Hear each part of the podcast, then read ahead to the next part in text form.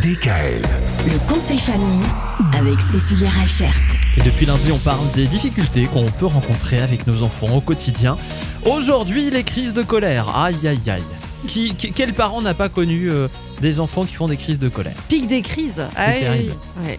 Alors tout petit, on sait que les, les, les tout bébés font des colères parce qu'ils n'arrivent pas à verbaliser, à exprimer ce qu'ils ressentent.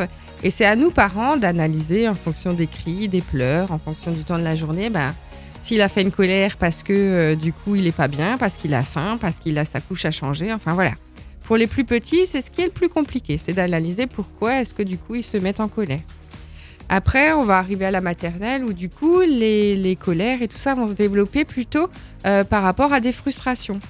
Euh, un copain l'a embêté, mais il n'a pas su dire pourquoi est-ce qu'il l'a embêté. Du coup, une colère arrive. Ou alors, euh, quand on est à la maison, ben, il peut se mettre en colère parce qu'il n'a pas eu le bon yaourt. Et des fois, les colères, ça peut partir de vraiment de toutes petites choses. Donc, très petit, on va leur apprendre les émotions.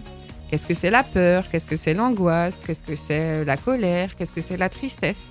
Et plus on va travailler sur les émotions, et plus facile ça va être euh, pour les enfants de comprendre et d'exprimer ce que c'est et pourquoi est-ce qu'ils se mettent dans cet état-là.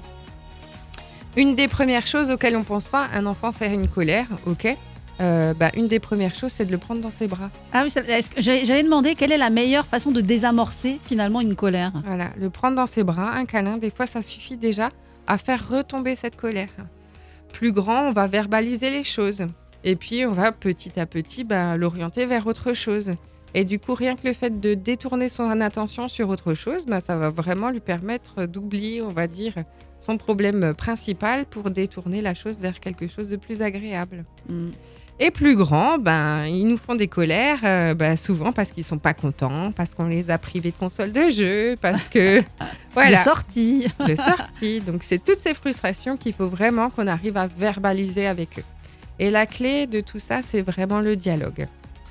Ah oui, bah voilà. C'est qu'on on en revient, euh, on en revient Toujours au la dialogue. même hein. chose. Bah ouais, d'ailleurs, euh, c'est pareil pour les couples. Le dialogue. Bah ça Bah, commence avec les enfants. Apprentissage avec les enfants finalement. Alors la colère des enfants en général c'est plutôt unilatéral puisque ça vient d'eux, mais après quand vient le dialogue parfois, eh ben les parents peuvent commencer à s'énerver aussi et on en arrive à quoi?